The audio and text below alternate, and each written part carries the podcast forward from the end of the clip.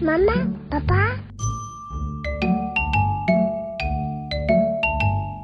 Hello，各位听众朋友们，大家好，欢迎来到妈妈谈心沙龙，我是今天的主持人编辑小 V。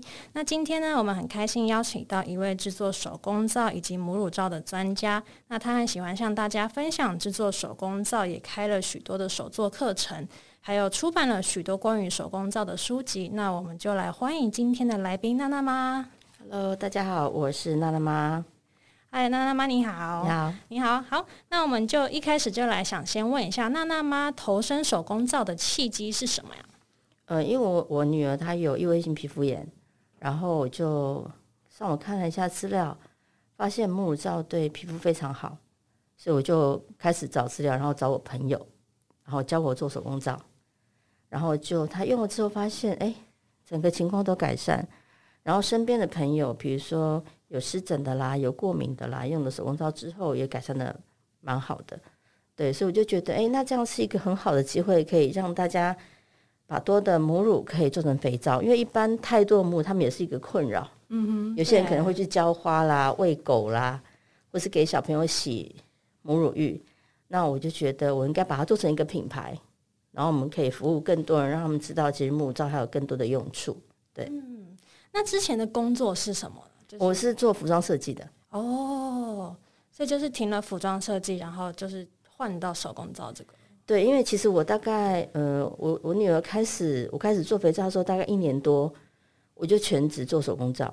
嗯哼，因为我那时候的代制就是我帮妈妈们代制的母乳皂，然后变成晚上回家还要就是接单嘛，因为大家的反应都很好。哦、然后接单之后就发现，哎，有人要开始上课。然后就开始变得很忙，然后可能家都没有休息。后来想说，呃，我差不多在这薪水已经超过我原本的薪水了，我就觉得我可以全职来做这件事情。对，当初花了多少的时间在那个就是变化之中平衡？其实大概一年左右就差不多嘞，我算还蛮快的。哦，对，那可能大家。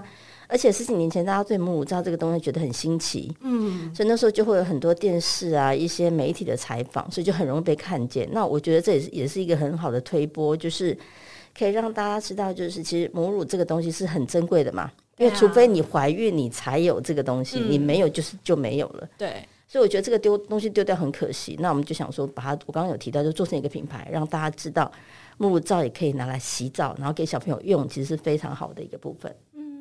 了解。那在从事手工皂之后，你觉得你的生活最大的改变是什么？最大的改变就是你可以帮到很多人的皮肤。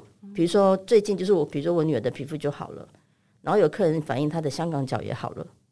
然后最我记得印象最深刻就是一个一个香港的妈妈，她背了小朋友来看我，我说。他说他的皮肤很严重，可是小朋友看起来就很干净、很可爱，皮肤都很好。可是当他一翻开他的手，那个手肘的部分，就是都是伤口，我就觉得哇，怎么会这样？那我就问他妈妈说：“那你怎么没有带去看医生呢？”他说：“我看你的书，我觉得很多人的皮肤得到帮忙，所以我也想要我的小孩来用你的肥皂。”那你就觉得很感动，就是你自己做这件事情，其实都是又在呃无形中帮助一些人的皮肤，因为其实。当然有问题，我们还是建议大家去看医生。嗯，那其实清洁用品也是非常重要的一环，因为现在十个小朋友里面可能有七八个就是皮肤过敏。对，那大家有想过吗？其实洗剂也是一个非常大的问题。哦，没错没错。那如果你可以用，只有用油、用水、用碱做出来的肥皂，跟添加很多添加物的沐浴乳，那相对来讲，对小朋友他本身皮肤的接受度就会不太一样。我举个例子，现在很多的。嗯，可能还没有结婚，有些人已经开始富贵手了。嗯哼，那为什么会有这个问题呢？可能大家对对你的洗剂里的某一些成分已经过敏，所以你已经没有办法用。所以是如如果是富贵手的，其实他只要用手工皂就可以改善，就这么简单而已。对，而且那个皮肤的接触刺激也不会那么的大。对，因为其实很多化学东西本来就容易造成过敏，但是可是没有办法，这是一个商品的演化。嗯，很多可能以前就觉得，哎，肥皂洗的很麻烦，一块一块，但是现在其实如果你用对，比如说我们可以干燥的一个袋子的话，事实上它可以延长它的使用期限，而且就肥皂不会软烂，所以其实是有方法的。嗯，对。像刚刚妈妈妈也有说到，就是女儿那时候因为皮肤的关系嘛，那大概多久皮肤就会开始好转了？其实你大概洗一个月，你自己就有感觉。一个月吗？对，那像不是现在很多男生女生都在掉头发嘛？对啊。那有上次我有个客人就说，他都他都有油油耗味在头发上。嗯，我说好，那你用肥皂洗洗看。就他不到一个礼拜就跟我说，哎、欸，真的哎，他觉得油耗味有减少。嗯，那为什么会这样呢？我们来想象一下，比如说你是满脸痘痘的人。嗯你是不是一直去洗脸？但是你的身体很聪明，你一直把油洗掉，然后他觉得你没有油，他一直给你。所以事实上，你应该做的一件事就是，你要去选择一个可以帮你平衡油脂的清洁用品，就解决你的问题。那同样的，现在的人也是一样，他可能早上洗，下午就有了。嗯，然后他去做，他做什么事呢？他去选更去油的产品。那结果呢？身体又给你油，所以你只有一直不断在重复这件事。回到我们刚刚讲的，如果你可以找到平衡油脂的商品，就解决你的问题。嗯，那其实肥皂就是其中之一。哦，像我就是痘痘的人。哦，痘痘，我最喜欢痘痘皮肤了，因为你只要洗干净这件事情，肥皂就可以帮你洗干净。不然肥皂不会几千年还在用嘛。回到沐浴乳身上，因为沐浴乳它是一个简便的东西，嗯，它只要一挤就好，跟肥皂要搓是不一样的。可事实上，就是因为最单纯的东西，其实才是我们一开始要用的东西。就像现在我们吃的食物，就建议你不要加工，你要吃原型食物的概念是一样的。Uh huh. 所以你现在可不可以把你用的东西变成是比较原始的商品做的？比如说，我们只要油水碱就可以做的肥皂。嗯哼、uh，huh. 对。好，那我回家马上试。可以，可以，可以，没问题。好，那手工皂的洗感、造型、配色跟调色有相当多元嘛？嗯，嗯，那它这些创意灵感的来源是出于哪里呢？比如说，像我我讲一下，比如说我每我常常碰到他们问我的一件事，就是说你出这么多本书，每本书是不是不一样？嗯，其实一定是不一样的嘛。对啊。那像我最近出的这一本书，就是我的手工皂调色配色这一块，我就是觉得这两年就是做肥皂的这些皂友们，他们对调色这个部分是一个很大的障碍，所以我就透过我自己学习之后，怎么样把它变成是大家可以理解简单的调色。因为其实大家的第一个印象就是看到东西嘛。那如果你看到这个东西颜色都很重，或者是颜色没有这么让你觉得愉悦的时候，你就会开始去想说：诶，那为什么它的配色可以这样？为什么我的不行？所以是经由这一本书，我想要跟大家分享，就是怎么样用简单的三个颜色就可以调出你想象中的颜色，就可以表示你可以不用买很多颜色，对，你就可以做出你心目中想要用的颜色。哦，就是想要教大家用三个颜色去做各种对，哦，嗯，好，那等一下我们就请娜娜妈来说明一下。OK，好，那接下来就是创业一路走来，现在是多久多大概多少年的时间了？从手工皂，嗯，我今年大概是快将近第十六年，就是从我女儿还不到一岁我就开始做。嗯对。那这一路我刚刚说就是被客人推着走嘛，比如说一开始我就是戴式母皂，然后客人就说我想要学，你可以教我吗？我说我不会耶，他说不可能，你会你会做，你一定就会教人。然后教的时候他说他想买东西，可是我没有店面哎。他说，可是我想跟你买东西，就是你会一直被客人一直被推着走。到我们前两年开始有一个英国的一个手工皂创意证书，就是我们跟英国的大学配合的一个手工专专科。那其实我们在那个专科里面也有讲到我们今天的配色的部分。嗯，因为其实。我觉得手工皂可以当做台湾的一个软实力，就是让妈妈们除了就是，比如说你有兴趣创业的时候，你就可以有一个在家就可以做的一个商品，可以卖给身边的朋友，嗯、而且是好的，是实用的商品。对，哦，所以一路走来也是被客人 push 这样子，没错没错。哦，对，了解。好，那你认为这一路走来，你认为最大的困难是什么？没有什么困难，因为可能我会。像那天我的学生跟我讲说，他说，你怎么可以一直跑在前面？那因为可能我是双子座的吧，所以我想到什么我就会做。嗯，所以也很感谢我的出版社，就是就是我们配了好几好几本书，就是有时候我的想法会去经由书来表达给我的客户。对，那我觉得这是也是一个很棒的传递。所以我觉得台湾肥皂这个软实力可以被看见，台湾的创意可以被看见，而不是我们一直依赖国外的课程。这是我想要以这本书来。做个另外一个推广的一个重要的部分哦，了解了解。好，那其实现在在您忙碌的事业中啊，有没有可以让你喘口气的休闲活动？还是说你教大家这些手工皂就是你最好的一个休闲？呃，其实教大家，我最常听到来来上课的妈妈就说：“哦，我来这边上课，我可以休息，真的是太好了。”所以我就听了就觉得很感动，因为他们因为学习可以放下放下，就是一些你本来应该要做的事。那我不是说本来应该说我不要做，而是他可以有一两个小时的时间是属于自己，好好来享受这个简单的手作。我觉得这对他们来讲也是一个很棒的一个休息的部分。嗯嗯，哦，像是。通常开课大概有多少个学生？呃，因为疫情前一定比较多嘛，所以现在其实我我大概每个月都还是会有线上课程哦。因为线上课像我很多国外的学生嘛，嗯，所以以前还没有线上课程的时，呃，以前还没有疫情的时候，我大概每个月都出国去上课哦。但是因为疫情没有办法，就变成是线上课。那这样国外的学生他们也可以透过网络来学习，嗯。嗯那国外是香港吗？还是香港、马来西亚、大陆啊、哦、澳门啊，这些都有。哇！所以之前在疫情还没爆发前，是每个月都会这样子飞出去教学。对，对哦，那很频繁呢。对，其实算蛮频繁，就等于大家对这个市场有一定的需求跟喜爱，嗯、我觉得也很棒。嗯、因为重点它就是你每一天会用到的日常用品。对，嗯，哦，好。那过去到现在啊，出版了有这么多的书籍，应该有在。第九本嘛，对，对，对，是第九本。第九本。嗯、那热衷于出版书籍的原因是什么？呃，我刚刚有提到，就是其实我们会针对这个时间段，造友们最需要什么？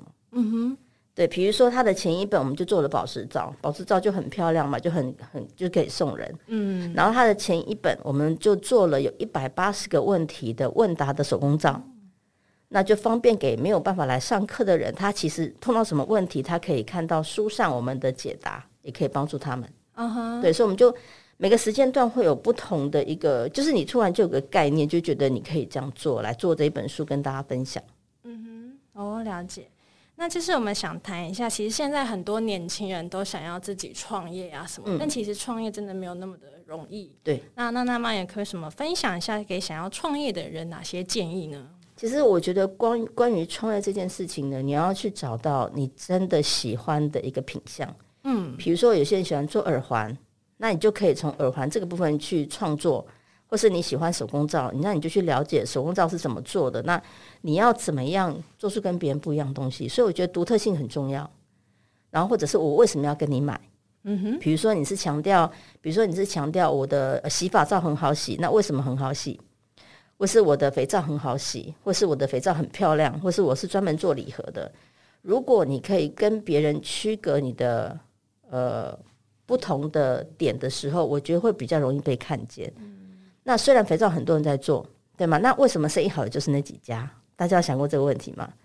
所以你可以去看看，你想做那个行业里面有哪几个是你觉得他们做得很好，然后它的不同点在哪里？你从他们的东西里面去找到跟他们不一样的东西，那你就会一定有市场。嗯哼。就抓出自己的那个点，属于自己的。对，而且你一定要真的喜欢这个，你才有办法持续。哦，要不然很容易，应该热情就会被消磨掉。没错，其实热情非常重要。所以为什么我做这么久还可以有这样的热情？就是发现大家给我的回馈都非常好。嗯哼，对，我所谓回馈，我举例哈，比如说，我记得前几年我女儿跟我说，因为我们会去美容院洗头发嘛。然后我女儿就说：“妈妈，你看他们的手都烂成这样，你为什么不做乳液跟肥皂给他们用？就是其实我在做的事情，小朋友也知道我在做什么，而且他知道我可以帮助他们。嗯，所以有时候持续的热情，就是因为客人的回馈，或是你旁边的回馈，让你觉得啊，我做这个工作真的很好，嗯，我可以帮助到这么多人。嗯，对，应该也当时候也有意想不到有这么多的回馈嘛。呃，对，对，哦，没错，没错，嗯，哦，了解，好。那像刚刚娜娜妈有分享了自己很喜欢出书的原因。那其实，在上个月底呢，娜娜妈推出了自己的第九本新书，叫做《手工皂调色与配色专书》。那我们就请娜娜妈来分享一下这个这本书的内容是要讲些什么呢？好，其实这本书呢，我们最重要就是透过希望呃简单的配色，让大家知道其实配色没有这么困难。那因为以前大家在配色的时候就说哇，比如说我一次买了二十个颜色，嗯，那我怎么样可以透过我的三个，比如说我们的三原色就是红色、黄色、蓝色，嗯，怎么样透过这三个颜色可以调出我我想象中的颜色？这样表示你就不用可以买这么多东西。嗯哼。所以我们现在有一个活动，就是只要买书，我们就会有提供你六堂免费的课，就是跟你分享书上我们挑了六大重点跟大家分享。嗯。那其实同学就昨天，昨天同学我们昨天刚刚上完课，同学的反应就是说，哇，我觉得看书跟老师讲解真的不一样，因为我会讲到更多的细节。对，没错。对。那我刚刚有提到，就是我们希望台湾的软实力手工皂可以被看见。那其实颜色就是其中之一。嗯，你可以想象一下，就是一般呃每个国家配色其实不太一样。我们来想一下日本，日本的颜色就感觉比较干净，然后很开心的感觉。那韩国给韩国手工皂颜色给人的感觉就是，哎，看起来都好舒服哦。嗯哼。所以这次的封面，大家觉得哇，这封面看起来就好舒服，好想买。对对。那台湾呢？台湾有配色的配色的重点吗？或是台湾的配色有不一样让别人看见吗？其实没有。嗯，那其实我觉得台湾的创意很棒，就是台湾平均每一两个月就会有一个新的皂款出来。嗯哼，但是在配色上面，这个就比较难让人家去认同。哦，这就是台湾的配色，我们有没有办法去找出台湾的配色？那台湾的配色是什么？其实现在还有一点模糊，因为我们我们的颜色，就比如说，我们就想到庙宇的颜色，嗯，对吗？就没有特别。属于台湾的颜色，嗯，那其实这样也没有不好，但是我们怎么样可以把这个特色把它变成更明显的一个识别性？我觉得是可以去大家一起来努力的部分，可以一起思考。对，哦，那在这本新书的制作过程大概花了多久的时间？其实这本书我写了三年哦，因为其实我本来在写这本书，然后后来因为宝石照大家都喜欢，所以我们就把这本书又往后延。嗯，然后在做这本书的时候，我们一直我一直因为你知道双子座就常常会有新的想法，想法嗯、那我就一直改一直改，所以这本书就拖了很久。那今年我就想，不行，我今年一定今年一定要把它做出来。嗯，对，因为我觉得它是这个时候需要的东西。嗯，对，所以我们就把它实现出来。那像我们之前我们上个礼拜的课程就跟大家分享，你怎么样调出 Tiff Tiffany 蓝的颜色？好，那在你的印象里里面，你觉得 Tiffany 是偏蓝还是偏绿？我觉得偏绿，没错，你是对的。哦，是，可是从我的手机看出来它是偏蓝的。哦，可是你看到实际的盒子，它是偏绿色的，哦、是不是很有趣？蛮有趣的。对，然后后来学生的作业就说：“哎，老师，我这个颜色像 Tiffany 的颜色吗？你看是不是偏绿？”实际看，对，是偏绿诶。对，可是所以每个人手机拍照颜色其实不一样，它拍出来这真的就是蓝色。所以其实每个颜色都会有它的色差，在于你的拍照工具，或是那时候的阳光的颜色，或是你的色调，都会去影响它整个的表现。嗯，对。哦，那在这本书三年的时间算久吗？还是算很久？很久。因为我通常可能三个月我就可以写一本书了。哦，哦，那我为什么可以写出这么快？是因为我每次就是在我的教学，在我的工作中一直累积不同的经验。嗯，所以我随时都可以有主题，嗯，可以拿来跟大家分享。对，所以我觉得我的工作很棒，就是除了我可以我自己喜欢，回到刚刚讲的重点，你的热情，热情，嗯，我喜欢，所以我可以持续去做这件事情，嗯，那我以后的想法就是，因为我很多国外的学生嘛，对啊，所以想哇，以后我我没有做手工皂的时候，我可以到处去找学生玩，对，可以，对，这也是我我想要做的一件事情，嗯，就变得我的工作跟生活其实是在一起的，对，可以让大家想一想，你去翻开你的手机，你去看一下你的手机的相片都是什么。我的三分之二全部都是肥皂哦，对，但是我觉得也是因为这些经验，让我可以在手工皂里面生活以外，然后我也可以跟跟大家分享这个有趣的部分。那其实这本书呢也有几个重点，我们有请娜娜妈来说明一下哦。就是手工皂的基本准备工作呢，可不可以请娜娜妈来说明一下？嗯，手工皂基本工作，比如说你你要看你今天想要做的肥皂是什么，嗯，比如说你今天要做草本的部分，嗯，比如说我们台湾有一个呃很棒的一个植物叫左手香，嗯哼，因为左手香它本身就是抗菌跟发炎的，就是呃比如说它可以让你减缓你的不舒服，比如说我们很多的湿疹的肥皂都会用到左手香，嗯，那我们工作室前面就有种很多左手香，像那天学生来，我还问他要不要，就是直接卡可以把它剪掉，然后去去做肥皂。那是草本的部分。那如果你是要比较颜色变化的话，你可能就想一下，哎，我今天想要做夕阳，嗯，那我可以用什么来表现？比如说橘色系，哦，啊，你的夕阳下面有海，可能就有蓝色。所以你要想一下，我今天的主题是什么，然后用这样来变化。嗯，好，了解。好，那色彩四溢的运用方式呢？就是要怎么去运用这些颜色？好，其实我们现场呢，我带了昨天网络课程跟大家分享的部分。嗯，你看这三瓶不同的橘色，对不对？对。好，它们分别添加的红色比例不一样，就变成这样。嗯嗯。所以你看哦，我是不是只要三原色？那橘色跟红色，橘色跟呃红色跟黄色，它调出来就是橘色。对。所以表示我只要调整我红色的比例。你就可以做出深浅的橘色，嗯，要不然你肯定要买三个颜色的色粉，对对。那像这个芥末绿也很漂亮，我们昨天上课直接调的，哦，对，所以就是让大家可以用最简单的东西做出最多的变化，哦、嗯，是这本书很重要的一个部分。了解。那芥末绿的话是哪个颜色跟哪个颜色？好，绿色的话呢，我们就是蓝色加黄色等于绿色，对。那你看这两瓶绿色又不一样，对，因为这个大概是一半黄一半。一半黄一半蓝，然后这个只有放五克的蓝色哦，所以你看差异性就很明显嘛。哦，所以当你可以试着去调出这些颜色的时候，说哦，原来颜色是这样来的。嗯哼，其实是非常有趣的一个部分。对，然后我们也希望这本书大家可以找出属于你自己的颜色。嗯，因为品牌不是都有 CIS 的颜色嘛？对啊。所以当你在定位你的品牌的时候，你怎么样调出你你心目中的你的 CIS 的颜色，变成你的特色？哦所以颜色也可以是一个每个人的特色，这样是就像就像你你想要 Tiffany 蓝，你想到什么颜色概念是一样的，嗯哼，它就直接植入喽。就是我看到这颜色啊，这就是 Tiffany 的颜色。对，那我们自己做品牌可以这样吗？其实可以啊。比如说你麦当劳，你想要主要的两个颜色是什么？红色跟黄色。对，那 Seven 呢？